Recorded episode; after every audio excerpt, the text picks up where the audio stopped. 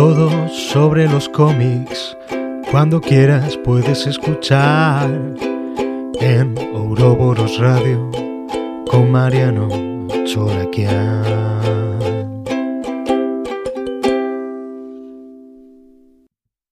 Bienvenidos al segundo programa de Ouroboros Radio, fuera del espectro. Hoy vamos a empezar a hablar de este anuncio impresionante que salió de parte de Omnipress. Three Jokers, rapidísimo, desde el final en USA, rapidísimo, de Jeff Jones y Jason Favok. Es alucinante lo rápido que llega este hit. Tenemos algunos detalles de cómo va a ser la edición. Va a haber 5 portadas variantes y únicamente para comiquerías. Y como en anteriores oportunidades vamos a tener 15 trading cards coleccionables. Para charlar de esto y muchas más cosas, tengo a mis dos compañeros de aventuras. Está por un lado Damián Pérez. ¿Cómo estás, Dami? Hola, Mariano. Qué bueno estar en este segundo programa. Ya llegamos al segundo, ¿eh? Mirá. Ya estamos empezando a entrar en calor, señor. Y también está eh, Roberto Bob Rubiano.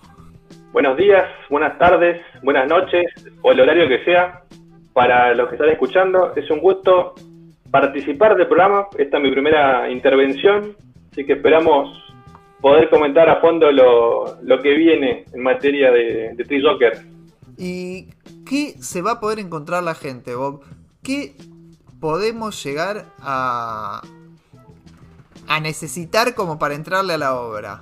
Es buena, buena la pregunta y eso es lo que vamos a hablar. Si están escuchando este programa, probablemente no hace falta que les presente ni que les advierta sobre quién es Alan Moore, ¿no? Ya todos lo, conocerán, pero vamos igual un, un pequeño repaso.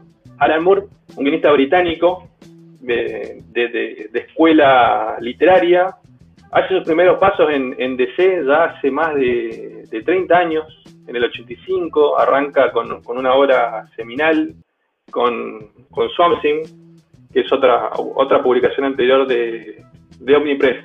Y a partir de ahí, en un lapso de tres años, publica una serie de, un puñado de, historias que sin saberlo en su momento revolucionaron y cambiaron la industria del, cómic mainstream. Entre ellos tenemos eh, dos historias de Superman, una eh, que es la que le pasó al, al, hombre de mañana, la otra es eh, para el hombre que lo tenía todo. También hace Watchmen, de la cual no, hace falta que la presentemos. Y como colorario, en el 88, publica una historia que en ese momento no se promocionó, ni, nadie se imaginaba que iba a llegar a, los niveles que, tiene hoy, que es la archiconocida La Broma Asesina, como la conocemos en la traducción, originalmente llamada The Killing Joke. Con ese puñado de obras, Alan Moore redefine a todo el, universo eh, de la editorial DC, tocando parte de, Superman, tocando Batman, haciendo revisionismo de, lo que es el concepto de superhéroes de Watchmen y revitalizando personajes que estaban quizás olvidados o, no muy trabajados, como el caso de, de ¿Y cómo llegamos día a Three Jokers? Como comentaba Polly, se escucharon en el, podcast pasado, eh, Jeff eh, Jones arranca en, la editorial a, fines de siglo. Como buen alumno, siempre tuvo, estuvo, al igual que prácticamente cualquier guionista moderno, bajo la sombra de Alan, Moore, ¿no? Como todo el que se precie de escribir como mainstream. Él desarrolla una serie de obras a lo largo de los años, no, no le lleva tan poco tiempo como el caso de Alan, sino que le, toma más de, una década poder eh, ir eh, relatando aventuras dentro del universo DC muy marcadas en la continuidad y retomando muchas puntas para ir explorando la, mitología. Es así como arranca con Starker, quizás dándole un, personaje fuerte femenino a la par de Wonder Woman, revitaliza la JSA, algo de lo que se habló mucho en el podcast pasado, toma a Hawkman y después tiene su, explosión y su, lo que quizás sea su obra más famosa, que es el, eh, todo lo que hace para, para Green Lantern. Además de lo que hace para Flash, que es un, un, de, de, nuestro host, seguramente. Al margen de eso, también desarrolla historias para Superman, desde el mismo título y desde, desde Doomsday, Clock, con ese puñado de obras quizás se lo puede comparar y hacer una analogía muy lineal o no tanto con todo lo que, lo que mencionamos recién de la obra de, de Alan, del brujo de Northampton. Pero ¿qué le faltaba a ese puñado de obras? Le faltaba una obra seminal sobre el personaje estrella y más emblemático de la editorial. Nunca había hecho algo tan eh, definitivo sobre, sobre Batman. Más allá que acá seguramente alguno eh, va a estar diciendo, pero tiene el Batman de, Tierra 1. Yo creo que ese no es su, su, Batman definitivo, sino que es una versión un poco corrida del, concepto tradicional del personaje. Y es acá donde Tree Joker viene a hacer su, su gran aporte a la carrera de guionista. Con Tree Jokers, Jeff toma el concepto de, Killing Joke de aquella, de aquella obra del 88 y lo, lo actualiza, lo moderniza, lo reversiona, lo explora y lo vuelve a, poner en boca de todos en, estos tres números que van a, salir en, por Omnipress. Eh, o sea que vos decís que esta es la obra cumbre de Jones con Batman. Eh, hablamos del tema. Eh, para mí, Jones y Batman no es algo que se lleven bien. Pero lo que sí quiero destacarle que este, este Three Jokers, como cosa positiva, primero, eh, esa continuidad flexible que tenemos lo puedes leer en cualquier momento, no importa que estés al día o no con Batman. Eh, si bien no está anclado en el aire, no, está colgando el aire, lo puedes leer en cualquier momento. Y eso me parece un punto positivo. No, no, lleva mal con la continuidad, como suele pasar muchas veces cuando uno se mete en estas cosas de DC. Sí, respondiendo a la pregunta, al, planteo que, hacía Mariano al principio, para leerlo no es necesario tener un conocimiento muy fuerte de continuidad. Alcanza con saber que Batman es un personaje con toda su, carga eh, y mitología básica, un vigilante que pelea en Gotham contra villanos coloridos, y con leer, mm, con saber que es una continuación directa de, Killing Joke, tenés el, know-how suficiente como para poder entenderla. Más allá que está llena de, pequeños detalles que, que pueden enriquecer la, experiencia, me parece que no es necesario tener un conocimiento tan exhaustivo, detallado para poder disfrutarla. En ese sentido, tiene la misma temporalidad que, Killing Joke. Bien, entonces, ustedes piensan, por lo que van diciendo, que de algún modo es más importante Alan Moore para esta obra y de Killing Joke que Darkseid War, una obra que presentaba de algún modo a estos tres Jokers eh, cuando Batman se sienta en la silla de Metron y hace un par de preguntas. Estoy muy de acuerdo con eso, realmente no es un ejercicio de continuidad, sino me parece que es más un ejercicio de metaficción con la propia editorial y es, en espíritu, eh, una historia más del revisionismo que está haciendo Jeff Jones de la carrera de Alan Moore en DC Comics, empezando con Green Lantern, eh, que fue, si bien una serie regular, pero en el último tiempo hizo Doomsday Clock, que es claramente el diálogo de Jeff Jones con, con Watchmen, y ahora el diálogo con The Killing Joke. Justo, justo me parece que ahí está, creo que si lo ves como algo aislado, puedes encontrarle puntos buenos. Si lo ves como una continuación de eh, lo que el mismo Jones planteó en Darkseid World y después en, el especial de Revert, ahí es donde hace ruido la cosa. Es como. Creo que no está respondiendo bien a esas, a esas puntas que planteó inicialmente, cuando el tío comienza en serio esta historia. Ahí es donde me hace ruido. Sin embargo, pasar que por momentos disfruté la lectura. Es una lectura que se puede disfrutar. Yo insisto en que mm, no es necesario tener un, conocimiento de los cómics recientes que, ha publicado la editorial sino que basta con saber que en el 88 se publicó una historia que, que cambió y que definió al, personaje en los años siguientes, que tenía a Batgirl, a Barbara Gordon, le pasaba algo muy importante, que estaba el Joker, y, no mucho más.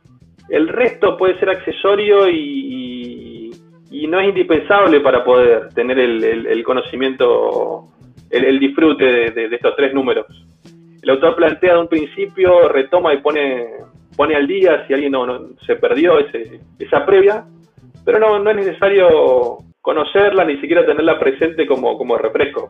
Es para los puristas y para los completistas eh, que quieran conocer el, detalle completo que fue germinando el mismo autor a lo largo de esta última década, ¿no? Porque más o menos en el 2011 salió Darcy Ward, 2011, 2012. Eh, sí, creo, no, un poco, un, par, poco después, 2011 empezó el New 52, así que un poquito después Darcy Ward. Pero bueno, eh, o sea que en términos generales le encontraste estos puntos a favor, Bob, eh, los puntos en contra, pero es como que cada uno tiene que tener su propia experiencia con este tipo de lecturas tan particulares, ¿no, Mariano? Sí, es cierto. Y además me parece que para los hardcore fans de la editorial es muy buena obra. Para aquellos que siempre están nostálgicos del pasado, de aquellos personajes con los que nos criamos la, la famosa generación perfil, es ideal. Y Jason Favok no nos deja gamba, señores. Pero bueno, ya hablamos mucho de Yankee. ¿Qué tenemos, Dami, en materia nacional? ¿Qué novedades hay? Bueno, eh, se anunció Son Vikingos, ese título tan interesante de la dupla de Santulo y Hawk, que dupla que ya viene trabajando en conjunto. Tenemos eh, la serie de libros de Ladrones y Mazmorras, tenemos 40 cajones, y esta vez se juntan para una historia de épica guerrera en pueblos nórdicos lo que dice el título, vikingos y zombies. Eh, una idea que ya vimos alguna vez en alguna historia de Thor, pero me gusta, me gusta verlo. Santulo y Hawk tienen una muy buena química juntos. Es un libro de 88 páginas que va a tener una portada variante del Rosalino Germán Peralta, editado por Capitán Ediciones, esta editorial tan nueva que ya tan, tan poquitos libros todavía, pero con muy buena calidad. Tanto en físico como digital va a salir. Y a todo color, vamos a escuchar a Rodolfo Santulo, invitado de lujo, que nos va a contar cómo surgió y cómo desarrollaron este proyecto. Son Vikingos nace de, un intercambio en, redes sociales, como para, para, fundamentar aquello de que una historia puede nacer en cualquier lado. Resulta que Hawk había estado dedicando libros en una feria del libro y así fuera para evitar eh, dibujar personajes que no conocía o que no le gustaban, tenía como por, por recurso automático ofrecer vikingos. Entonces tal, le pedían niños o jóvenes, le pedían un, dibujo y Hawk ofrecía vikingos. Resulta que un niño en particular le pidió un zombie. Y Hawk le dijo, ah, un zombie buenísimo, pero te hago un vikingo zombie. Y, ese fue el dibujo que subieron después a las redes sociales y que empezó como una suerte de, charla en broma absolutamente entre Hawk, yo y algunos más sobre cómo sería eso, si serían eh, viking zombies, son vikingos, si serían son vikingos con B larga, si serían son vikingos con B corta, ¿no? si, si fuera más zombie o más vikingo. Y nada, chiste va, chiste viene, en una yo le digo a Hawk, che, vos sabés que me parece que hay algo acá eh, aquel se mató de risa, me dice, ah, no, si me dibujas un guion, yo, te, yo, lo dibujo, está buenísimo, jajaja. Bueno, pero lo que pasa es que yo me había quedado con, me quedé pensando que, había algunos conceptos a la hora de vincular eh, zombies y vikingos que eran un tanto diferentes, particularmente el concepto del Valhalla para los vikingos. Los vikingos eran esa máquina de picar carne porque en definitiva morir en una batalla era lo, máximo de lo que podían aspirar, porque accedían a su paraíso donde estaba esa mesa interminable de comida y fiesta y peleas. Entonces eh, tenían todo lo que querían a la hora de morir. Ahora, ¿qué pasa si no pueden morir? Porque justamente un zombie es este, un muerto en vida. Entonces para, para los vikingos era el, horror absoluto. Entonces, si bien podían estar más capacitados para enfrentar un apocalipsis zombie, porque son guerreros, porque pelean, porque nada, hay armas continuamente alrededor y, hay gente que sabe usarlas, también había un concepto filosófico, si se quiere, donde ellos enfrentaban algo peor que la muerte, porque la muerte para ellos no era grave siempre y cuando pudieran efectivamente morir, algo que con el concepto zombie, bueno, se diluye. Entonces le mandé efectivamente esas páginas de a Hawk y ahí empezó el proceso que nosotros tenemos bastante aceitado, vamos construyendo guion y dibujo al mismo tiempo lo que va generando un intercambio y Hawk va aportando ideas y eso se va viendo reflejado en el desarrollo que yo voy escribiendo. Y así, como quien no quiere la cosa, terminamos teniendo un, libro, un libro que se publicó en Italia y ahora sale en Argentina, que podría ser el primero de, varios, porque el universo queda como presentado Y me parece que hay, hay ahí algo, algo interesante y que además nos, nos, permite jugar con aquellas cosas que tanto nos gustan, como es la fantasía heroica, las historias de guerreros, el horror, el gore, en fin, es como una combinación de un montón de juguetes con los que nos gusta mucho jugar y nos divertimos muchísimo haciéndolo y esperamos que, que el resultado sea igual de divertido de lo que fue para nosotros hacerlo, ¿no? O sea, nuestro mejor deseo es eso, una, historieta entretenida de leer y que sea un, un rato terrorífico y aventurero. Muy interesante lo que nos compartió Rodolfo Santulo sobre Son Vikingos. Y hablando un poco de, del cómic nacional, hay que contar esto que es muy importante. Se incorporaron a la distribuidora Industria Argentina tres editoriales más a todas las que ya estaban se incorporan Deriva, Rabdomantes y Alquimia. ¿Qué opiniones tienen de esta nueva moda, podemos decir, de autodistribución por parte de las editoriales y que lo hacen en forma colectiva? Eh, bueno, me parece, primero, qué bueno que se sumen editoriales, sobre todo editoriales eh, por fuera de, las de Buenos Aires. Eh, quiero sumarte un poco también a, a este anuncio, el de Maten al Mensajero, que ahora arregló con librerías de Patagonia para llegar tanto a Puerto Madryn, a Ushuaia, a otras provincias. Eso me parece un buen, buen paso adelante en esto que le está faltando. Una, de las grandes faltas de las editoriales nacionales es ser realmente federales, llegar a más puntos en el país y no concentrar todas las ventas en Buenos Aires, un poco en Córdoba, un poco en Rosario. Soy como una persona que vivió la mitad de su vida en el interior, y entiéndase por interior a no vivir en Capital Federal, celebro, me pone muy, orgulloso que dos de las editoriales sean de Rosario, de aquí de donde, vivo ahora, y me parece que esto responde a un reclamo histórico que, venimos charlando siempre que, hablamos del tema de distribución. El hecho de que se puedan sumar más editoriales redunda en, mejores experiencias tanto para, para los que venden como para nosotros, los lectores. Sí, además vamos a entender que las dos distribuidoras que están reuniendo editoriales, que van sumando semana a semana más editoriales a su catálogo, lo que hacen es contactar todo el catálogo junto. Entonces, si una comiquería de alguna ciudad compra determinada cantidad de libros, también tienen oferta la posibilidad de llevarse eh, los libros de la otra editorial. Y eso, a priori, es una, una gran novedad y algo muy importante a futuro y para que llegue a, todos los rincones del país. Pero, pero también me preocupa un poco esta concentración de roles en pocos sujetos. En el sentido que a veces compiten en la misma persona distintas funciones y se le hace un poco difícil compatibilizar aquellas. Entonces, el que tiene una librería y una distribuidora ¿Cómo reacciona ante la competencia? ¿Distribuye primero a su librería? Y creo que ahí la, tenemos difícil, ¿eh? Porque también puede pasar con los errores. Eh, una, una, misma, una, misma persona, unas pocas personas cometiendo un error se puede propagar a todas las instancias y no solo a una de las partes de la cadena. Uno que haga algo mal y se puede propagar. No, tengo la misma preocupación que vos, Mariano, con esto. No, no sé cómo responder a tu pregunta. Esto, esto se va a, ir, va a ir, va a ir madurando como cualquier modelo de negocio y que a lo largo del tiempo se van a ir diversificando los roles. Quizás ahora se concentre en pocas personas, pero cuando se vaya moviendo y cuando el mismo mercado eh, se alimente y, dé signos de, vida, se, van a ir mejorando los roles y la distribución de, funciones. La evolución natural lo va a llevar para ese lado. A mí me parece que no es todo buenas intenciones y hay que profesionalizar un poco más la historieta nacional como para que realmente crezca y logre mayores eh, números de ventas y llegue muchísimas más personas. Pasemos a las novedades que tuvimos en el sitio ouroboros.world esta semana. Bob, ¿Qué nos recomendás?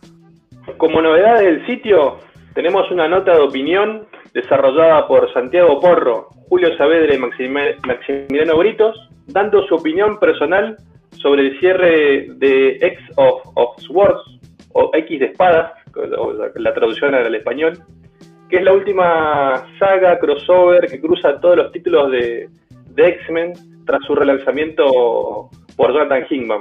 En lo personal, eh, no, me, no fui muy fan, no me gustó este, la historia, pero los invito a, que, a que la puedan ver y tomar su propia, su propia postura.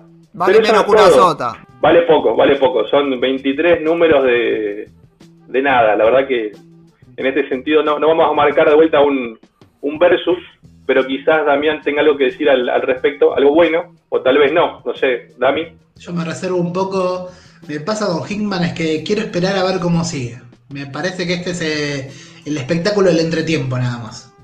Así que no, no quiero dar una opinión.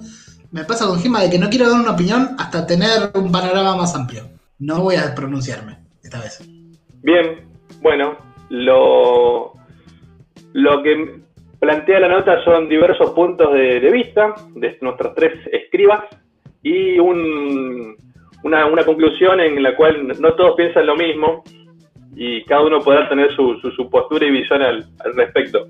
Lo bueno es que se, al tener tres voces eh, hay, hay para todos de los gustos. Pero esta no es la única novedad del sitio esta semana tenemos una novedad que quizás sea la, más importante a nivel mercado, a nivel nacional que, que, haya desarrollado el sitio en, este último, en estos últimos meses. Hay un reclamo, así como recién hablamos de, distribución, hay un reclamo histórico, una faltante, eh, que siempre sufrimos cuando queremos saber las novedades eh, del, a nivel nacional. No existía hasta ahora un lugar que concentre todos los lanzamientos de preventa de editoriales argentinas. Ouroboros presenta una, plataforma donde invitamos a que todas las editoriales difundan, concentren y publiciten sus preventas. Lo único que tienen que hacer es contratarse con el sitio, completar los datos mínimos de la preventa y a partir de ahí apuntamos a que los lectores nacionales puedan tener el sitio como referencia para todos los lanzamientos de preventas de los próximos meses, de aquí en adelante. Bárbaro, espectacular. La verdad es que es una gran iniciativa de parte de, nuestros compañeros. No, no, lo iniciamos nosotros, lo inició el gran webmaster eh, Dieguito Gutiérrez. La verdad, una gran iniciativa que espero llegue a cumplir con la expectativa. Los invitamos a todos los que editen tanto como autores como editoriales, a sumarse a esta sección de preventas donde vamos a estar concentrando, como dijo Bob, todas las preventas que nos vayan informando. Y esta semana, de cara a Navidad, hubo muchas, pero muchas preventas. Te diría y les diría a todos que más que lo que estamos acostumbrados este 2020. Por ejemplo, Loco Rabia, Dami, ¿qué, qué trajo? Y Loco Rabia se despachó no con una preventa, sino con tres juntas, al hilo. Te voy a comentar un poco sobre cada una. Primero, eh, lo nuevo de Hernán Siriani, La pandemia de mi vida. Este es el primer trabajo. Ya me estoy riendo solo de mencionarlo, de imaginarlo, porque Hernán Siriani es muy gracioso. Eh, la pandemia de mi vida junta un montón de historias y chistes por Hernán durante esta pandemia, durante este último año. Son más de 100 páginas el prelanzamiento, eh, la preventa, incluye aparte del descuento, una dedicatoria personal del, autor para que lo compre en preventa. Después tenemos, ya en otro tono, El hombre y los pájaros, de Walter Lamas y Darío Oliva. Una historia ya con otro tono, más serio, más del estilo novela, que estuvo saliendo en la revista digital de Loco Rabia y ahora va a salir en papel. La historia de, un hombre enfermo, eh, la historia de su camino de salvación. Algunos ya tuvieron la oportunidad de leerlo en la revista digital de Loco Rabia. Ahora lo van a poder leer en papel. Y por último, eh, lo nuevo de Alejandro Farías, Fragilidad. Esta es una colección, esto es dentro de la colección Renglones de, de Loco Rabia que junta libros, la colección Renglones junta libros con relacionados con la música, con poesía, eh, con, con, otras vertientes artísticas. Alejandro Farías es uno de los autores más prolíficos que tenemos y que quizás no se lo menciona tanto como a otros, pero que vale la pena para leer. Tiene muchísima producción y esto es lo nuevo del autor, con varios, varias personas, varios otros artistas acompañándolo y como curiosidad también eh, integra eh, una banda sonora que se puede acceder desde un código QR en el libro para acompañar la lectura, que incluye a el propio autor, letras del propio autor. Mira, muy interesante. Y también Rabdomantes vino con todo. Y vino con tanto que le preguntamos al editor en jefe, César Libardi, siempre quise decir lo de editor en jefe. El editor en jefe César Libardi nos cuenta qué preventas trae Rabdomantes para las navidades. Agarramos y decidimos así en, los últimos 40, antes de que esté finalizando este año, sacar eh, estos tres libros que son Dead West, eh, Los Angirú y Esquizomedia. Eh, la preventa va a estar vigente hasta el 15 de diciembre. Los libros, te hago un breve resumen de qué se trata cada uno.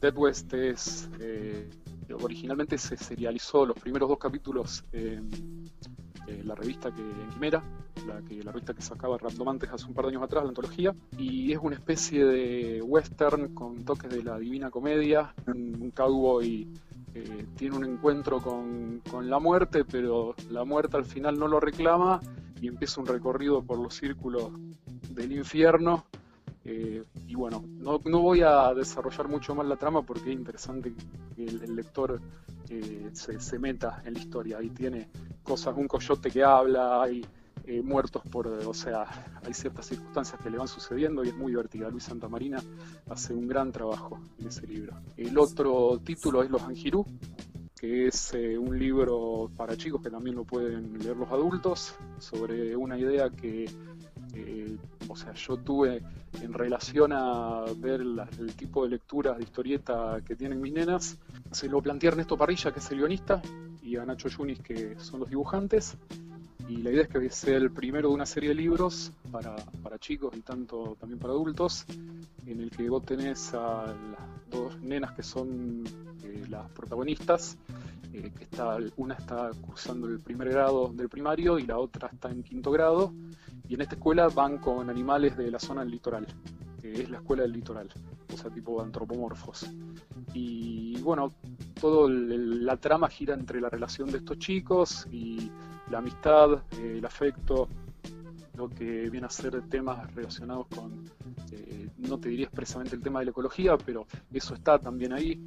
Es un libro muy lindo, 24 páginas a todo color, así que es súper recomendable para los chicos. Y Después tenemos la reedición de Esquizomedia de Maxi Falcone, que este libro lo publicamos el año, o sea, hace ya dos años. Se agotó la tirada y ahora lo reeditamos en formato más grande. Eh, o sea, porque había salido en un formato más pequeño, lo sacamos en 24 x 17, con portada nueva. Y es una historia eh, que tiene más de, a ver, Maxi, eh, él ha trabajado en el rubro de informática y esto lo, escribía una historia autobiográfica, pero tiene que ver con cuestiones de, de una persona. Él nació durante la década de los 70, vivió su adolescencia finales de los 80, principios de los 90, y hace todo un recorrido en relación a lo que fue esa época para muchos de nosotros, con mucho humor y crítica social. Y bueno, apostamos a que la reedición del libro, además de hacerlo en un formato más grande, llegue a muchos más lectores. Dead West sale en, en varios, en formato digital también. Dead West está también en formato digital, gracias por recordármelo. Eh, y después, bueno, o sea, en formato digital va a estar disponible en CBR y PDF. Muy bien, que se puedan descargar. Así que los que lo quieran leer, hay un combo que podés también comprar el libro físico y la copia en digital. Eh, te viene con un set de postales, son cinco postales en total y un señalador. La preventa finaliza el 15 de diciembre. Eh, exactamente. Eh, Death West el precio de la preventa entre los 280 pesos el combo 1 que incluye señalador y la edición digital, el combo 2 con postales, señalador y edición digital, y el combo 3 que es solamente edición digital, 200 pesos. 320 esquizomedia. a 300 pesos. 300 pesos San Exacto.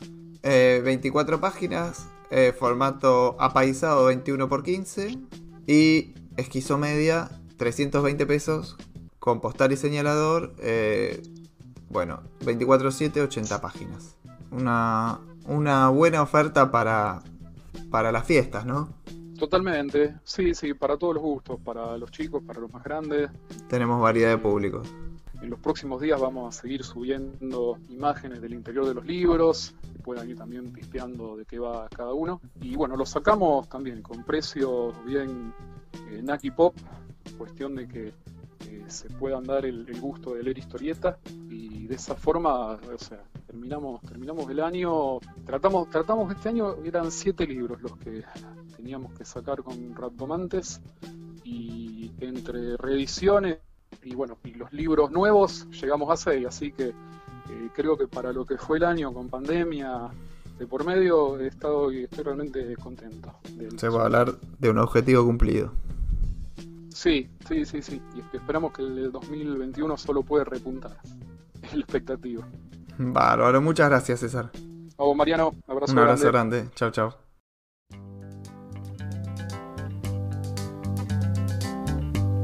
We're caught in a trap.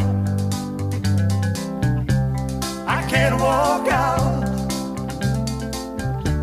because I love you too much, baby. Can't you doing me when you don't believe I say? Llegó la sección en donde repasamos las novedades que podrán encontrar a partir de hoy mismo, viernes, en Meridiana Comics, que queda en Rivadavia, 4963, local 18 de la Galería Rivadavia, enfrente del Parque Rivadavia y apenas a pasos de Estación Acoite del Subtea. Esta semana, Omnipress nos trae Batman, Noel y otras historias, con eh, la autoría de Lee Bermejo. Es un libro de 168 páginas, precio de tapa 775 pesos. Una historia en la que se mezcla las historias de Batman con eh, el clásico cuento de Navidad de Charles Dickens, donde lo visitan los fantasmas a Ebenezer Scrooge, similar pero con Batman. El mismo tomo va a traer Batman 15 de 1943 con historia de Navidad, Batman 309 de, escrito por Lane Wayne también con historia de Navidad, Legends of the Dark Knight 79 y Batman Black and White en donde también hay una historia de Lee Bermejo. Se van a reimprimir para Ibrea Flashpoint que se agotó, es la segunda edición y otra obra de Bermejo con Azarelo en este caso que sería Batman Condenado. Por Editorial Ibrea debuta una comedia, Yakuza Amo de Casa. Éxito en Japón, un mafioso del bajo fondo, tatuado, que en un barrio residencial se transforma en el ama de casa. Una comedia bastante sopilante que podría ser un sketch de televisión propio de Guillermo Franchella. Y por parte de Panini Comics seguimos ampliando la oferta de Marvel. Esta vez el primer tomo de Iron Man, Tony Stark Iron Man, de Dan Slott y Valerio Schiti. Tony Stark no tiene límites. Ha reformulado su cuerpo, es una nueva persona, trasladó toda su conciencia a un cuerpo nuevito, impoluto, que nunca tocó una copita de whisky ni nada por el estilo. Se va a incorporar en este tomo un personaje que a mí me encantó, que es Andy Van, un ingeniero en robótica al que Tony Stark lo vapuleaba en competencias desde pequeño. También está buenísimo el rol que juega Yocasta y sus dilemas éticos en relación a ser humano, ser robot y la conciencia. El comienzo de un run que tiene sus momentos de gran diversión y un trabajo bastante piola sobre lo que es la tecnología, la virtualidad y los robots. La recomendación personal que les hago de Panini si bien está por el tomo 10, pero está buenísimo, es Dragonero, de la editorial italiana Sergio Bonelli. Una aventura fantástica, obviamente, donde hay dra- dragones y un cazador de dragones que está en su tomo 10, 96 páginas a 500 pesos, tapa blanda, para salir un poquito de los superhéroes, probar con un aventurero europeo clásico. Por el lado de cómic nacional vamos a tener la sexta entrega de lo mejor de Oestergel en Michigan. En esta oportunidad, Sargento Kirk, Sangre y Oro Azteca. Obviamente de HGO y Gustavo Trigo en el dibujo. 17 por 24, 44 páginas en blanco y negro, 400 pesos. Editorial Sudamericana nos trae una reedición, se vuelve a distribuir distinta, nueva historieta argentina una antología de varios artistas compilada por el reconocido Liniers y el periodista Martín Pérez. Muy interesante para conocer un pantallazo de lo que fue en las primeras dos décadas del, del siglo XXI, la historieta argentina y todo el panorama.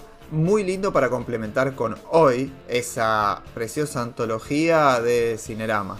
En esta oportunidad vamos a tener una reedición de un libro de 2017, donde podemos encontrar artistas como Max Aguirre, podemos eh, tener a Clara Lagos con 10 con 10 tiras, Juan Valiente, hasta algunos cuentos adaptados a cómics por él de, de Hernán Casiari, eh, María Luque, hay un montón, un montón de trabajos. En estas eh, 400 páginas de libro, casi 384 a un precio de 1200 pesos a todo color. Eh, en la realidad es que como decía, muy lindo para tener un panorama de todo el ámbito local junto a hoy, para que estén las dos juntitas en la biblioteca y poder disfrutar.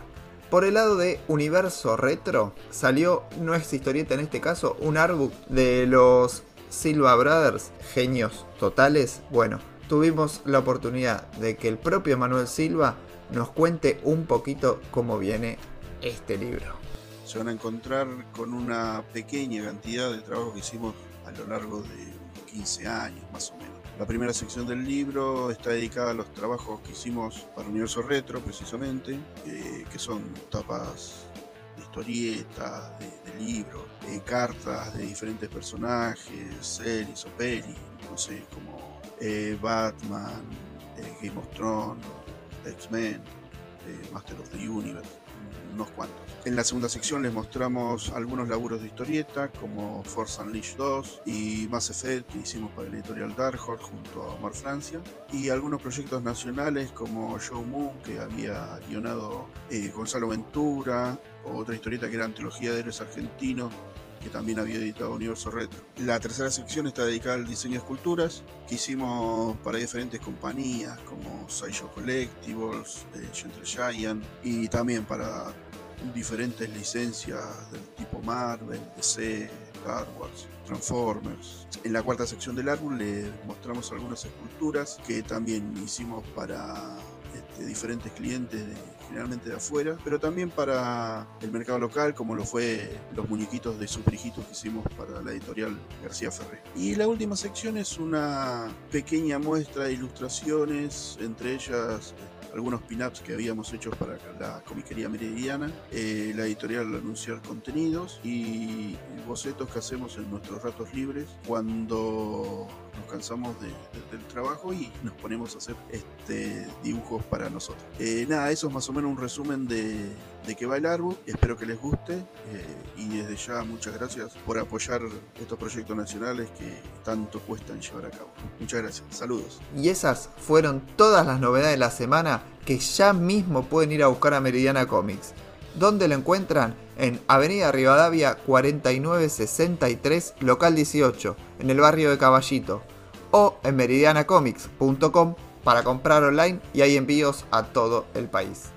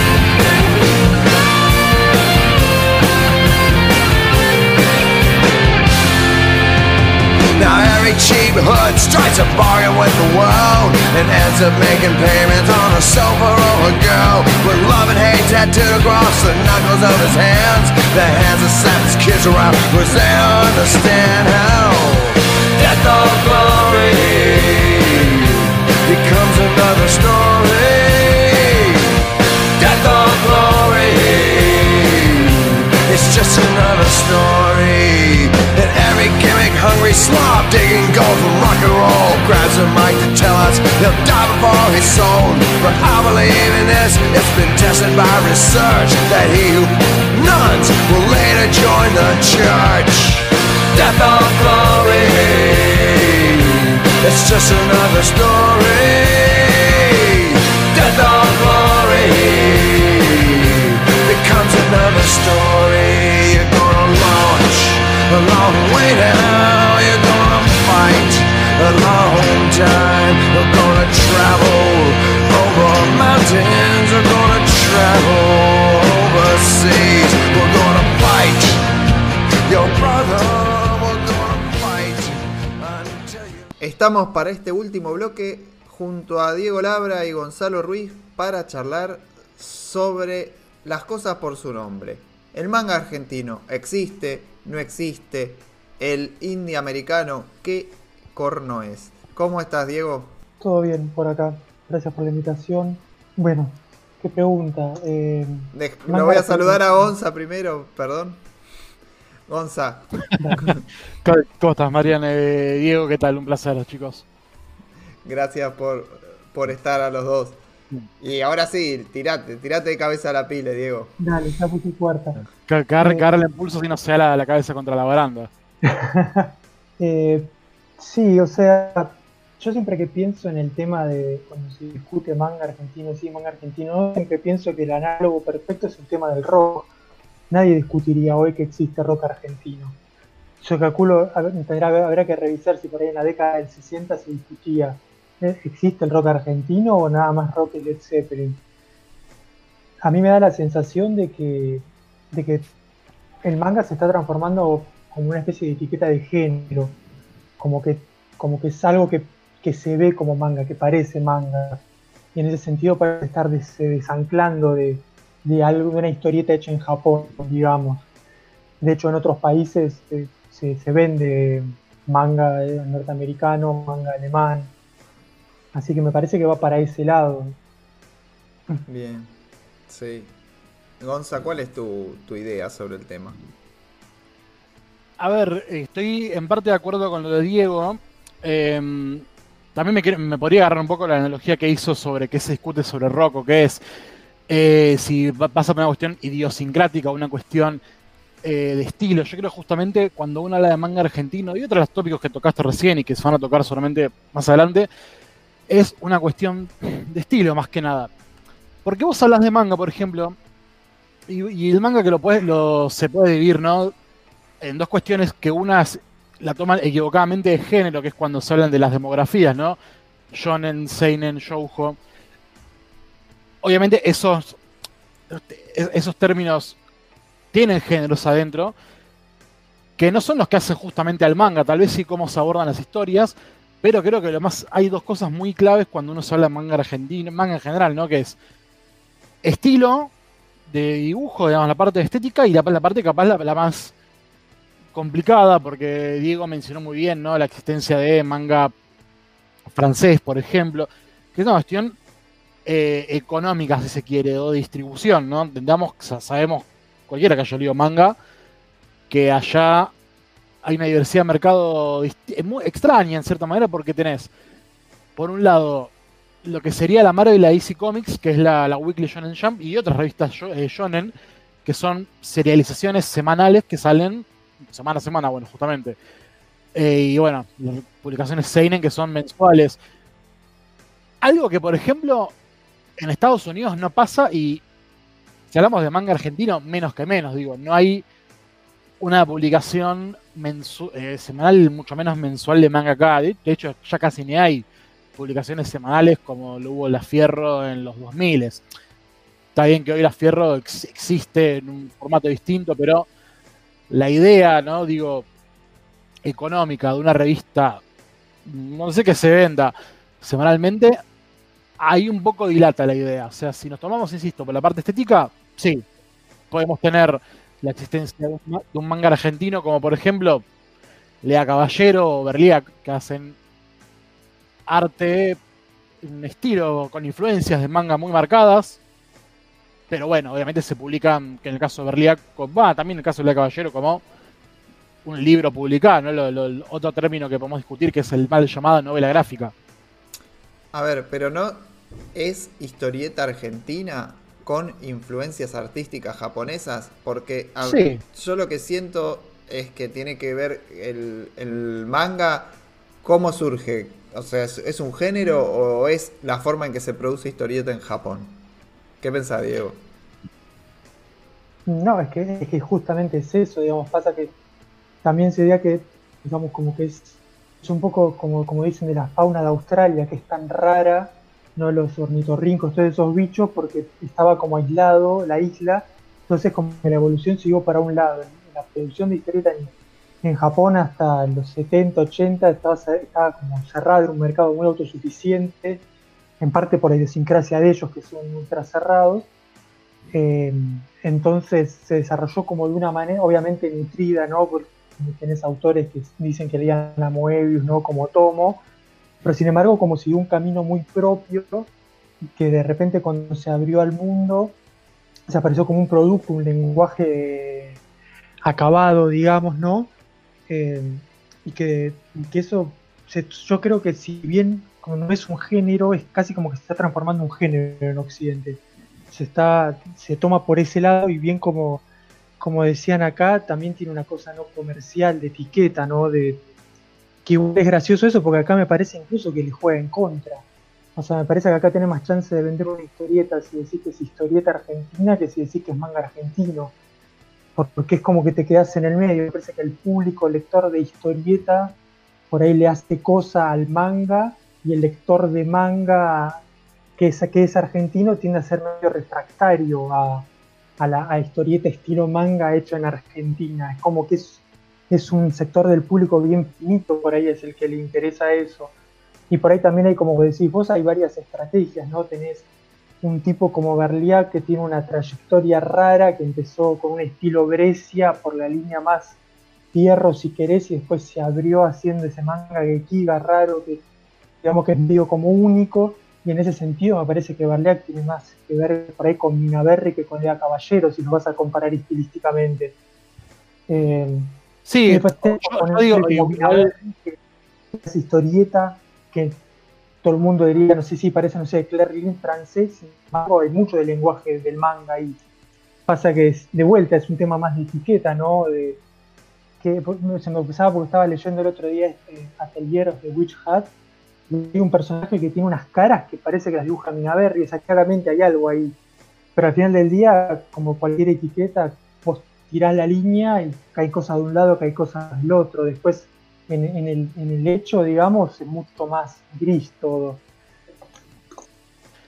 Sí, ojo, igual yo cuando hablo de, de Lea Caballero y mira, de salir y de mm, Berliak, los, los pongo obviamente en antípodas, pero bueno, creo que son como los ejemplos más puntuales. Hay, obviamente, sobre todo en la, en la parte de mm, fancinera de gente que abrazó el manga también como influencia propia, que sé yo, pienso en Supermercado o eh, Kamikama, que ambas publicaron fanzines que tienen una, estética eh, bastante tirada del manga. De hecho, Función 501 es, puede ser tranquilamente un, manga de mechas. También, bueno, hay que tener en cuenta, ¿no? Que obras como Sadboy o Shonen de Lea Caballero tienen un estilo marcado de dibujo manga, pero no están publicados en el sentido oriental de lectura. Están publicados como leemos nosotros habitualmente. Ahí sí, después sí, una cuestión muy idiosincrática, es decir, si esto es manga o es historieta arge- manga argentino o historieta argentino. Qué sé yo. Para mí, de cierta manera, es historieta argentina. Y es más, hasta capaz discutible lo de Berliak, porque Berliak, entre que no vive acá y la gran parte de su obra no se publica acá, salvo en republicaciones, ni siquiera la puede considerar como una historieta argentina. Pero bueno, eso ya es como rizar el rizo demasiado de manera muy complicada. Bueno, me parece interesante, justo hay que nombrar a Supermercado, ahora estoy empezando a juntar todos los libros que está sacando esta editora Barro. Es interesante porque estos libros, es una colección que se llama Génesis, no son todas, la mayoría son chicas y no son todas chicas. Eh, ahí ves como todo el espectro de influencia del manga en la historieta argentina, que además eh, eso está muy estudiado, sobre todo para el caso yankee y alemán, que son los que más conozco, de cómo el manga le abrió las puertas a las mujeres de los dos lados del mostrador a la historieta, tanto como consumidores y como autores. Y acabo de lo mismo, casi todas estas chicas en, la, bio dicen, yo empecé leyendo manga, la influencia manga, pero si vos ves las obras, vos ves todo un espectro que como si vos va de Kamikama y, Supermercado, que son claro del manga, a después otras cosas como esta chica Mailita, que es mucho más preciosista, que hasta por ahí parece este autor eh, que sale en la fierro, no me acuerdo, de Kur, casi más para ese lado, pero sin embargo ella se reconoce como una, como que empezó a la historieta gracias al manga. Entonces tenés como, como que se abre un mundo, ¿no? Sí. Eh, también hay una cosa, ¿no? Eh, algo que lo ves justamente en biografías.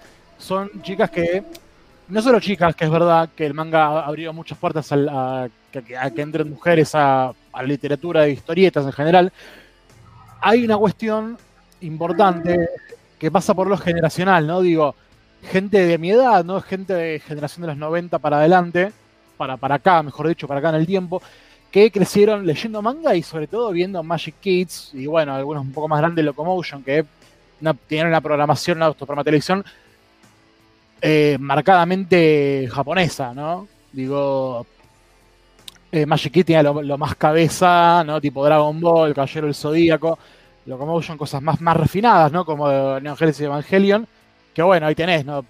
Pibes que se volvieron locos y pibas que se volvieron locas viendo eso, y que un día dijeron, che, bueno, hagamos historieta y tiene sentido que tengan influencias orientales. Sí, yo lo que te iba a preguntar, Diego, es, ¿vos por qué pensás que sea esto? Un poco Gonzalo ya, ya dio su opinión sobre, sobre el asunto, pero a lo que voy es, tienen influencias, se les abrieron las puertas mucho por eso, y tenés, tenés mucha razón que nuestra producción, en la, digo nuestra por nacional, hay muchas chicas con influencia de, del manga. ¿Por qué pensás que se dio esa situación? No, yo, creo que es, bien como dice acá Gonzalo. De hecho, yo lo, de alguna manera lo, lo saco un poco de, de, mi propia trayectoria. Mi hermana es ilustradora y bueno, ella se sentaba al lado mío y de mi hermano cuando miramos Locomotion y Magic Kid. Entonces empezó con la historieta eso, nos sacaba los mangas que nosotros comprábamos, los primeros que sacó Ibrea. Y entonces, como que uno se acostumbra a ese lenguaje y claramente lo que uno mama como como puede pasar con, la, con el fanzine noventero, que claramente está la influencia de la historieta norteamericana que circulaba porque era lo que había. ¿sabes? Eh, obviamente uno lo que consume es lo que te va a influir.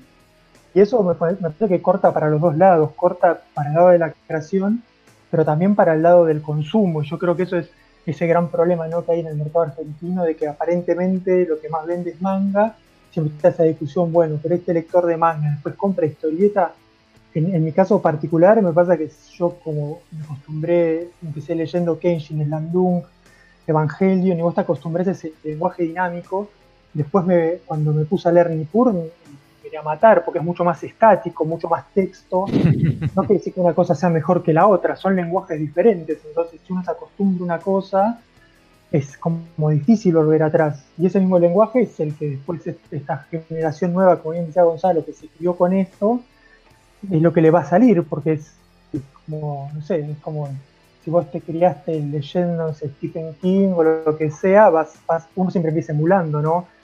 De hecho, si uno probablemente estas, estos artistas, que además en su mayoría son muy jóvenes, están dando sus primeros pasos, probablemente en 10, 15 años vas a poder ver una evolución de un lenguaje más personal que se despega un poco del manga, quizá.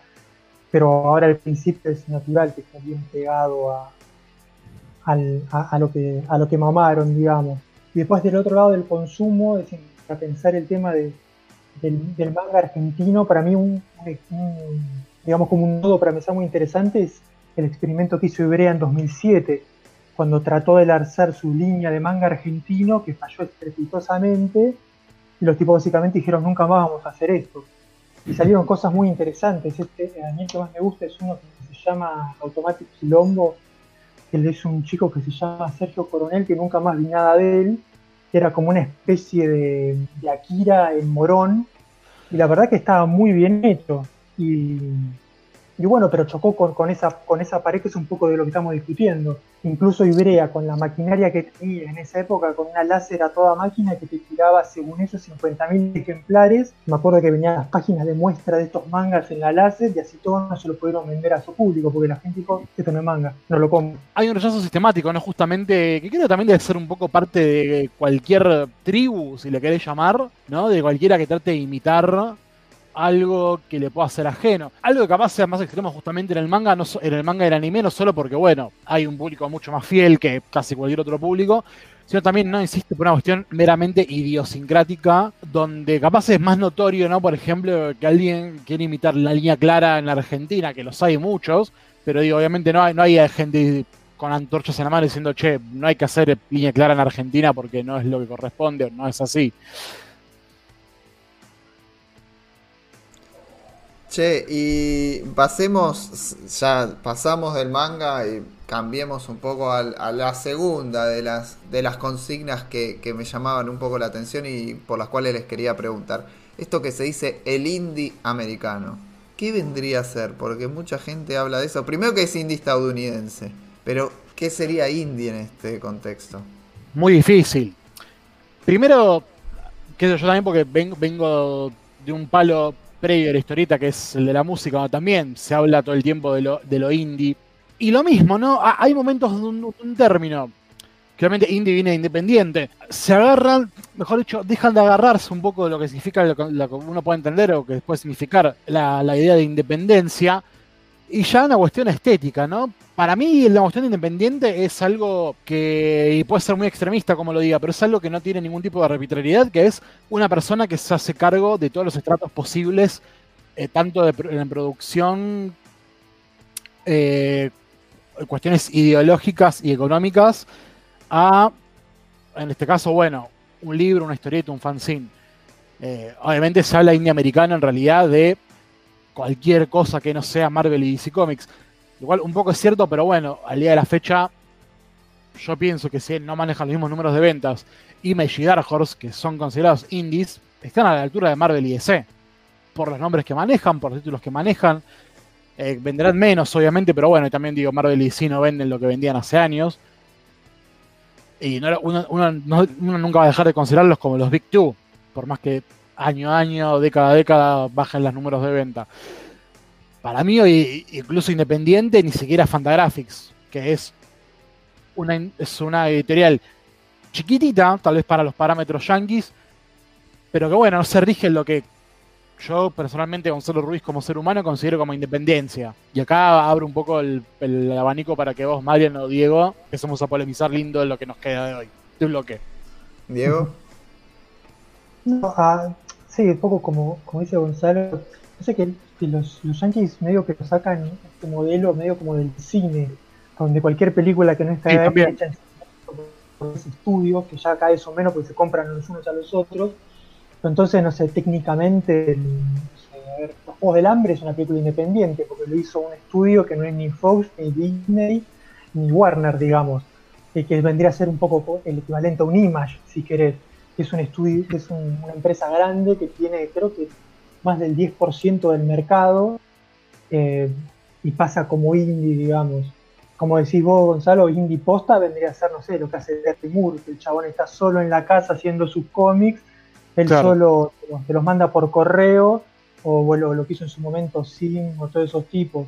Hmm. Después, sí, termina siendo también de vuelta, es una cuestión, es como que se usa indie como para decir, no son superhéroes de las Big Two, como también como para tratar de poner una etiqueta, pero, pero hoy por hoy para mí, sobre todo Image, o sea, no va, o sea, la potencia que tuvo Walking Dead, ponerle eso es a la par de cualquier, de hecho vendía más que cualquier cómic de, de, de, Marvel, salvo quizás Batman o Spider-Man. Sí, la verdad. Y hay otra cosa, ¿no? Pero perdón, hay otra cosa, ¿no? Digo, también cuando habló de estética, en los cómics algo descubrí gracias a Instagram, ¿no? Algo bueno tiene esta globalización y un poco la pandemia, esto estar al pedo. Eh, tanto en los cómics, tanto en la música como en los cómics mismos, que fue lo que descubrí, hay estéticas de independencia por costas incluso.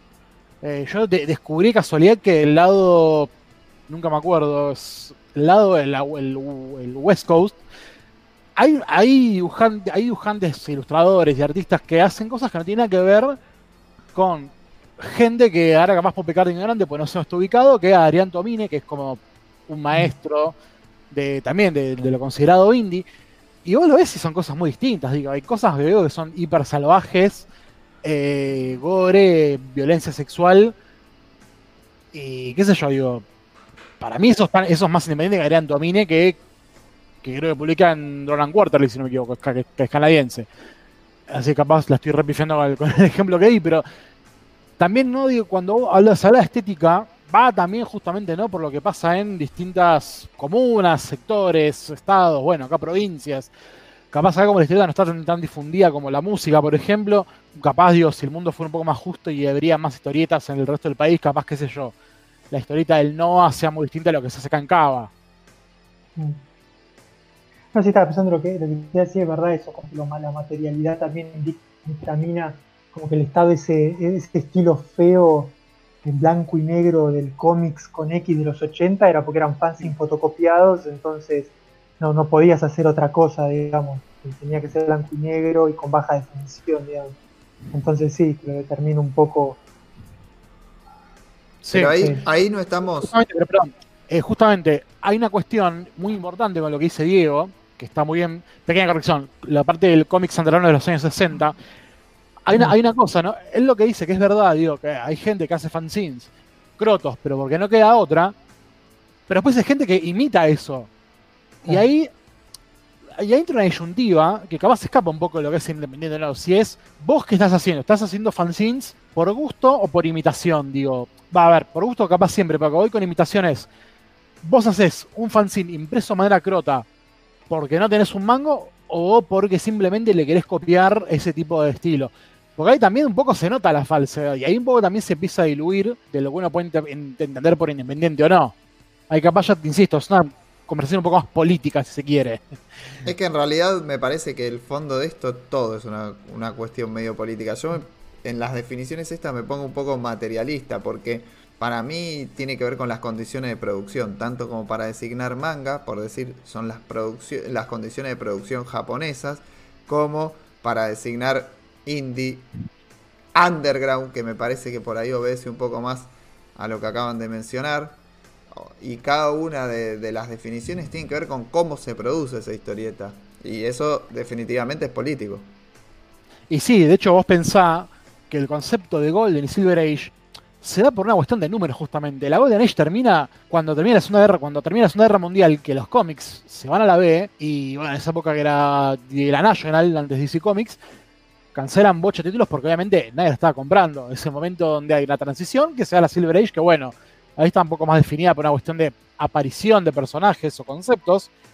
Pero decididamente uno cuando habla de Golden Age, que esto es una cuestión que tuve mucho con Mariano en privado, que si querés vamos a ahora, que es cuando uno habla de edad dorada, se habla justamente de eso, de, una cuestión capital.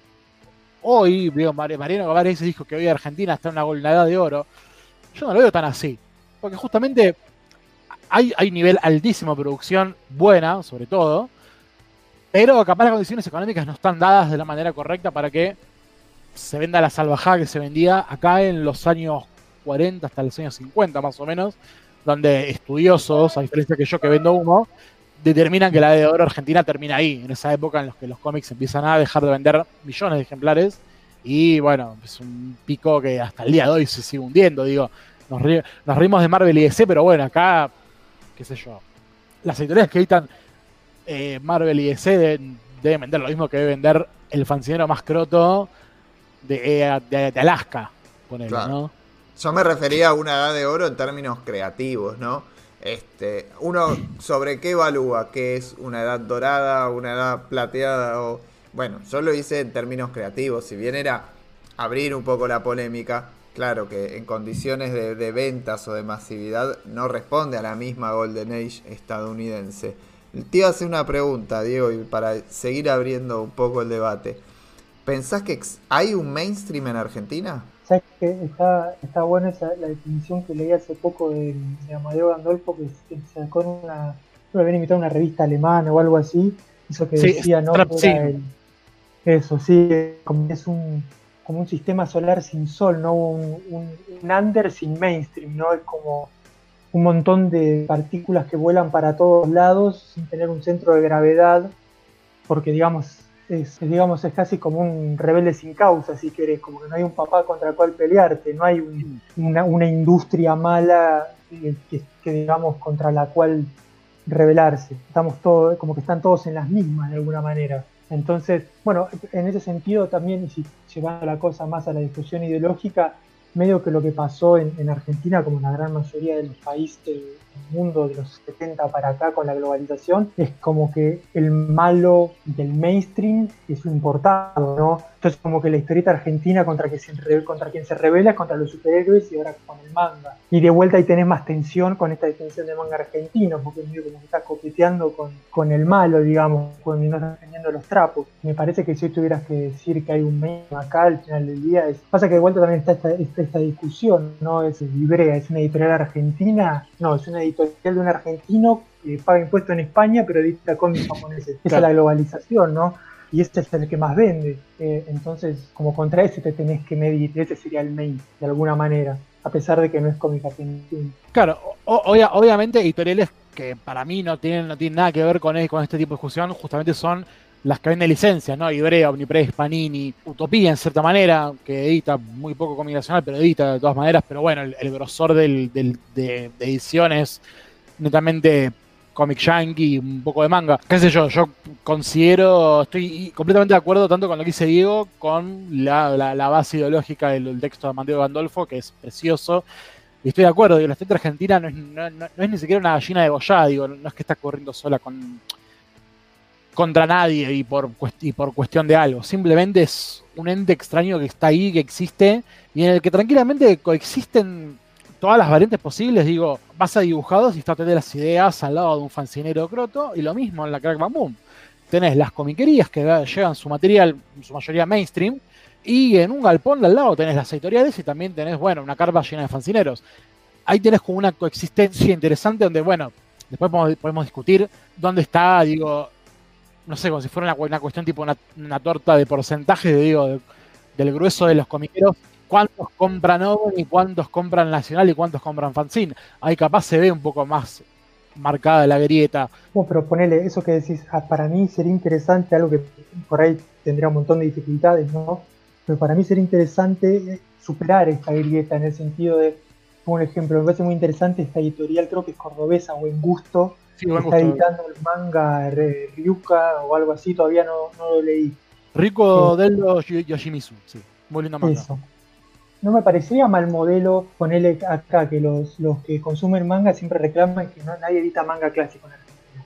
Vos imaginate, no sé, hotel de ideas que licencia manga clásico de, de Tezuka y con eso vende un volumen mucho más grosso de lo que puede vender una historieta argentina y con ese resto puede financiar producir historieta argentina. ¿Por qué no se podría imaginar una, una cosa más mixta, si querés? Porque encima un Sí. manga más fino no desencadenaría con la, con la biblioteca o el, o el catálogo de, de una editorial como Hotel de Ideas, por poner uno. Totalmente, estoy de acuerdo. Yo Alejo, cuando hablo de grieta, también que lo hablo medio de manera peyorativa, me refiero más que nada a la cuestión del público. Digo, el público que elige y no tanto eh, ver con malos ojos quién compra qué, qué otra cosa. Después hay que tener en cuenta una cosa, ¿no? El ejemplo de Ryuko también es una rara avis, porque estamos hablando de un artista que no tiene contratos con nadie. El tipo, su obra no pertenece a Kodansha, no pertenece a, a Shueisha. El tipo es más.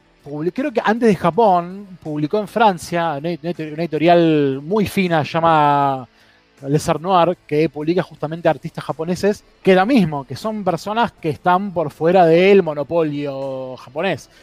O sea, lo que, lo, lo que plantea sería buenísimo, primero, que alguien edite Tezuka en este país, que nadie en la puta vida lo hizo, y estoy mirando a los ojos a Leandro Berto. Eh, No, sí, alguien lo hizo, alguien lo hizo. Deux- ah, sí, Deux- sí, el, el- el- el innombrable, cierto, me había olvidado. Dios nos libre, Dios nos libre y guarde, el único que editó Astro Boy fue. Nada. Ya sabes, Sí, todos ya tomos. Eh, cinco. Igual incompletos y tengo entendido están mal hechos. Pero. Pero claro, o sea, obviamente la búsqueda estética, que sí, yo estoy de acuerdo. El nivel de fineza tiene Tezuka, lo puede lo puede de las ideas tranquilamente, pero bueno, hay que ver si les da la parte de negocio para poder editarlo. Yo estoy muy de acuerdo con lo que planteas al principio, esta idea de un crisol, de una editorial crisol de razas. Eh, porque capaz Ryuko no dialoga mucho con el resto del contenido de, de buen gusto, que de todas maneras tiene muy buen material editado. Pero está bueno, es una apuesta que también abre mucho el mercado y que no, no hay muchos ejemplos de gente que haya hecho eso, ¿no? Que hayan agarrado artistas underground y los hayan querido publicar en otros países. Está bien, es una apuesta muy arriesgada, pero bueno. Está el ejemplo de que aparentemente a Ryuko le fue bastante bien. Pues de hecho, siguen editando tranquilamente los cuatro libros y aparentemente, capaz el año que viene, continúen con el, el nuevo libro que publicó Elio Yoshimitsu hace un- este año. Hay que ver, esperar. Bueno, pe- pensando así en como experimentos de, de híbrido, eh, me acuerdo, por ejemplo, si bien yo ahora sé que, tenía toda una trayectoria de fans y que venía más de abajo de Salvador Sanz, pero yo lo descubrí porque Ibrea editó Legión. Y yo compraba los mangas de Ibrea, entonces esto es lo nuevo de Ibrea. Ah, interesante. Lo compré, no sé, de 13, 14 años. Y después de ahí lo empecé a seguir. Después no sé cuál habrá sido la interna de que pasó a OVNI, Sanz, pero ahí hubo como, fue medio como un descubrimiento, como que lo hizo mainstream Ibrea Salvador Sanz, que debe ser uno de los tipos de acá que más vende, calculo. Eh, entonces como Sí, que totalmente. esas cosas pueden pasar, digamos, de manera natural. ¿Y por qué piensan que OVNI o Ibrea no amplían un poco esto? ¿No les habrá ido bien con, con el negocio? ¿No les interesa? Y yo creo que sí. Vos fijate, y sin ir más lejos, ¿no? Digo, eh, Invisible de, de- de Kirkman, que se metieron en el orto. Digo, yo quiero creer que le pasó lo mismo. Justamente, ¿no? Diego tiró el ejemplo, tal vez el único ejemplo perfecto, que es justamente Salva Sanz, artista del carajo, tam- salido de, de los fanzines en la calzuela en los años 90 y el tipo pegó primero Ibrea y después pegó Omnipress en un salto cualitativo gigante, pues justamente, como dice Diego, un momento en que un lado de cara, que, que yo digo, ya no, no, sé si sigue reeditando Anita la hija del verdugo de los Bobillo y Sosa, eh, bueno, todo lo que tiene de americano lo terminaron y no lo, y no lo continuaron, digo, Sin City lo sacaron entero, las Tortugas Ninja sacaron hasta cierto punto, ahora creo que terminan Fear Factor y terminan de Max, pero después te das cuenta y no hay más catálogo, o sea, y no me extrañaría capaz a futuro eso quede discontinuado. Eh, lo mismo con Miller y 300 y Cerces. Yo quiero creer, que sé yo, capaz, no sé, no sé tanto falta de ventas, sino, va, tal vez en el caso de Omnipress, capaz en el caso de Ibrea es más una, una- una cuestión de identidad, ¿no? Decir, somos una editorial de licencias de manga, lo cual está bien, porque digo, lo de Frank Miller lo pueden negociar otras, otras editoriales de acá. Pero yo pienso eso, yo pienso en el caso de Omnipress, no, no arriesga mucho, que yo, tiene, tiene el experimento de Stonebot que funciona. Eh, Igual, bueno, es casi una subsidiaria yankee, casi que ni cuenta una editorial argentina, por más que el catálogo sea 100% argentino. Y después no tiene mucho más, tiene Sabor Sans como único artista exclusivo, tanto Franco Viglino que le publicaron la adaptación del Principito. Y después, para de contar, de hecho, ahora no me acuerdo de ningún otro ejemplo que de Omnipress de cómic nacional. Debe haberlo, solamente yo ahora personalmente no me acuerdo.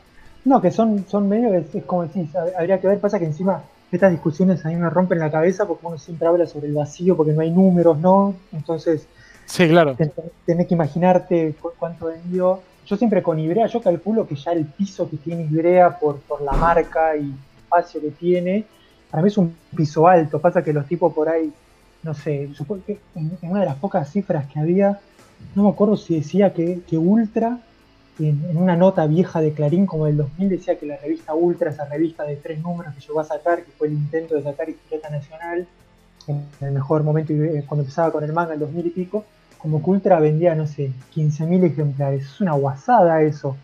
Pero por ahí, para el laburo que hacen ellos, o sea, no es, Sí, no es el mismo laburo recibir un PDF de Japón, cambiarle los diálogos y mandarlo a la imprenta, que tener que estar encima de los autores con la producción, promocionarlos. o que tengamos el manga se promociona sola porque está en Netflix, entonces los chabones ya no tienen que hacer laburo ahí. Entonces yo calculo que no es que le fue mal, sino que le fue no le fue lo suficientemente bien para que tengan ganas de hacer ese laburo extra. Y en ese sentido sí se transforma un poco, como decía, que cada vez tienen su know-how. Y después en el cruce entre cómic y manga, como medio como que hay, sí, como están medio más como las tribus. Y lo mismo le pasa a OVNI cuando se metió con el manga. Si vos te metes en los grupitos de, de lectores, de lectores de manga en Facebook, siempre le están atacando a OVNI porque es medio como el que viene de afuera, ¿no? Sí, aparte, bueno, problemas de regularidad, mm, obviamente Bueno. tienen los pocos títulos que pueden, porque bueno, Ibrea es la que domina junto con Panini. Pero sí, obviamente, como dice Diego, hay una cuestión de justamente, también que cuando hablamos de si le fue mal, justamente es eso, digo, capaz son buenos números de venta, pero no te justifica pagarle a un artista, pagarle a un corrector, un editor, la publicidad, difusión. Eh, el manga sí se vende solo y aparte, claro, está bien, pones mucha guita, pero lo único que pasa son licencias, derechos. No, le pagás a Juan Carlos Toriyama un, un sueldo tipo, tomá tu plata por laburar, por hacer Dragon Ball, tomo 15 este mes. Es, está pagan licencia de Dragon Ball, que le da derecho a muchas cosas y fin, es un monto que ser mucho más suave, que el, más fácil de recuperar que el resto tal vez. Y de vuelta a veces a lo que estábamos hablando de las condiciones de producción, que para mí eso es lo que más te choca cuando lees un manga argentino. Digamos, el manga está hecho en unas condiciones de producción que son únicas, son tipo encerrado en una habitación dibujando 24 horas que te tiran 20 páginas semanales. Entonces es un ritmo Claro, claro. vertiginoso. Vos después agarras un libro de, no sé, de, Caball- de La Caballero, de Paula Andrade, quien vos quieras, y son 50, 100 páginas que le llevaron 2, 3 años y claramente hay algo que no está ahí del manga, pero porque es, es, es imposible de replicar. Claro, no, o sea, no, no manejan ritmos. Claro, que es como me, me volverá la, la- la- la primera pregunta, ¿no? Digo, ¿qué define el manga? Y sí, bueno, justamente la parte económica, sí, económica, más artística, ¿no? Justamente, ¿no? El hecho de la entrega semanal, que es una demencia absoluta. Sí, claro, Lea, Caballero capaz te hace 20 páginas una semana, pero no las publica. Hace 20 páginas, y la semana que viene hace otras 20, y la otra semana hace otras 20, y bueno, previa charla con corrección, edición, etcétera, a los meses tenés un libro. Algo en Japón no pasa, porque tenés acceso a esas páginas todo el tiempo. Les quería preguntar, esto de las condiciones de producción, ¿permite eh, llamar, por ejemplo, a esto que llaman, y a ver qué opinan, indie estadounidense, empezar a llamarlo Creator Owned? Sí, pero habrá que conseguirle un, un- una, una- no sé, un concepto, una, una designación en castellano que salga más fácil, porque Creator Owner es como que, yo creo que el principal enemigo del concepto es ese, que no es fácil de decir como indie. Claro. Entonces es, porque o sea, sí, es claramente es, es ese que es un poco también, hablábamos un poco al principio, digamos, hay algo de indie en el Creator Owner en que los tipos cambia el modelo, no les paga un sueldo Marvel ni DC, sino que ellos ganan lo, lo- al, digamos, como sale el cómic, lo que vende, y como si fuera un kiosco de ellos. Obviamente que la mayoría de los tipos que están en Image lo que tienen es a su favor es su nombre, ¿no? O sea, por eso el circuito está medio armado, se hacen un nombre en Marvel o DC, y cuando tienen suficiente caudal, creo que fue Scott Snyder que él decía que ganaba más guita vendiendo, no sé, 15.000, 20.000 ejemplares de un cómic suyo en Image que vendiendo 100.000 números de Batman. O sea, claramente a los tipos les y ni hablar, que obviamente todo, que eso también está moldeando el, el indie, entre comillas, yankee. Están todos atrás de, de los derechos de la, de la televisión. El, Claro. Ahí sacar tu cómic hasta que venga Netflix. Cuando Netflix te compra el cómic, ya está. Se compra en una casa y se jubilan. porque Eso es lo que están esperando todos. Eh, entonces, y ahí sí, ahí sí que bien que se marca lo de crédito down, digamos. Ahí está el, el- gran eh, estigma de todos los tipos, eh, empezando por Stan Lee, que estaban bajo ese régimen, entonces tienen que ver la guita que le pasa por adelante y no la pueden tocar. Claro, aparte también, ¿no? Un poco Creator Outlet tiene algo de estético, entre muchas comillas, ¿no? El hecho de que nos referimos generalmente a personajes, no a títulos. Digo, acá, capaz no hay tanto para aplicarle Creator Outlet, porque, perdón, porque no, no hay tanto. Son varios libros, digamos. Digo, no, hay. No hay más cosas como Dora de Minaberry, digamos. Que es lo más parecido a un Creator Outlet muy tirado de los pelos que tenemos. No digo, un personaje que tiene cuatro libros y se viene el quinto y el que está publicando, publicado en Fierro. Y no hay mucho más. Pues hay mucho libro unitario, digamos, mucha historia autoconclusiva. Que bueno, puede, puede tener eh, vestigios del crédito novel en el sentido de que si probablemente el artista ah, que hoy firmó con Hotel Las Ideas, mañana pega mejor contrato con otra editorial, capaz se lo puede reeditar en otra editorial. Que es un poco lo que te permite Crédito Owner. Pero bueno, ¿no? también un poco es el conflicto que tiene muchos términos, como también el indie yankee, que es ser mainstream, que se, mal, se, van malinterpretando o tal vez mal aplicando, entre comillas, algunas cosas. Los libros de Alcatera no son Creator Owner, digamos, salvo que quiera hacer así, acero líquido 2, 3 y 4. Si es acero líquido único libro, bueno, no, me- no me parece que sea un Creator Owner, por más que capaz el día de mañana Loco Rabia pierda los derechos para editarlo. Claro, y ahí, tenés, eh, digamos, medio como enrudando, ¿no? De- haciendo un ruido sobre lo que estábamos hablando, también como que las condiciones de producción determinan el tipo de narrativa, ¿no?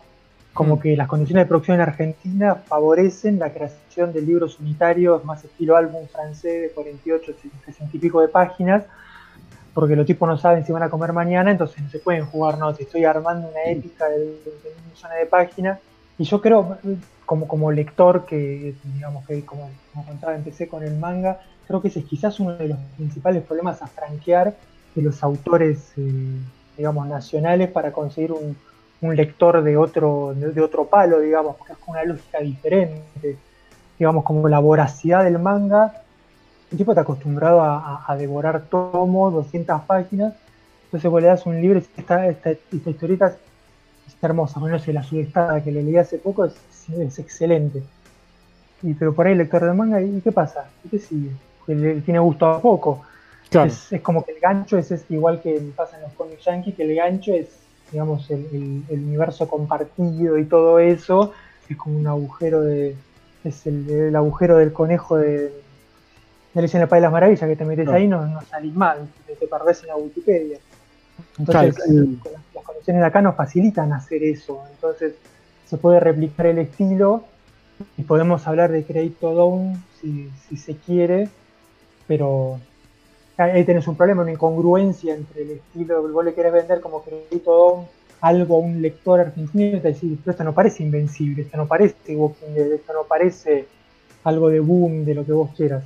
Eh, Hay una diferencia de, que es que no- no es insalvable. Y les hago otra pregunta. ¿Piensa que las condiciones de producción en Argentina llevaron a que reine el, el blanco y negro? ¿O es una decisión artística? Y de- para mí debe haber un poco y un poco. O sea, originalmente, eh, va, originalmente, a los albores de la historieta nacional, y ni siquiera más ya en los años 60-70, sí se consideraba un poco una cuestión más de laburo, de forma de impresión, y hoy capaz puede haber una, una decisión estética. También hay hay una realidad, no digo, ah, existen libros a color, pero bueno, usaron una moneda, imprimirlas y bueno, se, se- se replica un poco al, al consumidor final. Vos ves el último libro que publicó de las ideas, que es un libro casi de lujo, y ni siquiera, digo, ni siquiera no, no- no hardcover, no, está muy grande y vale casi una luca. Un libro de la misma cantidad de páginas, capaz te vale, no te digo la mitad, pero te vale mucho menos que 900 pesos.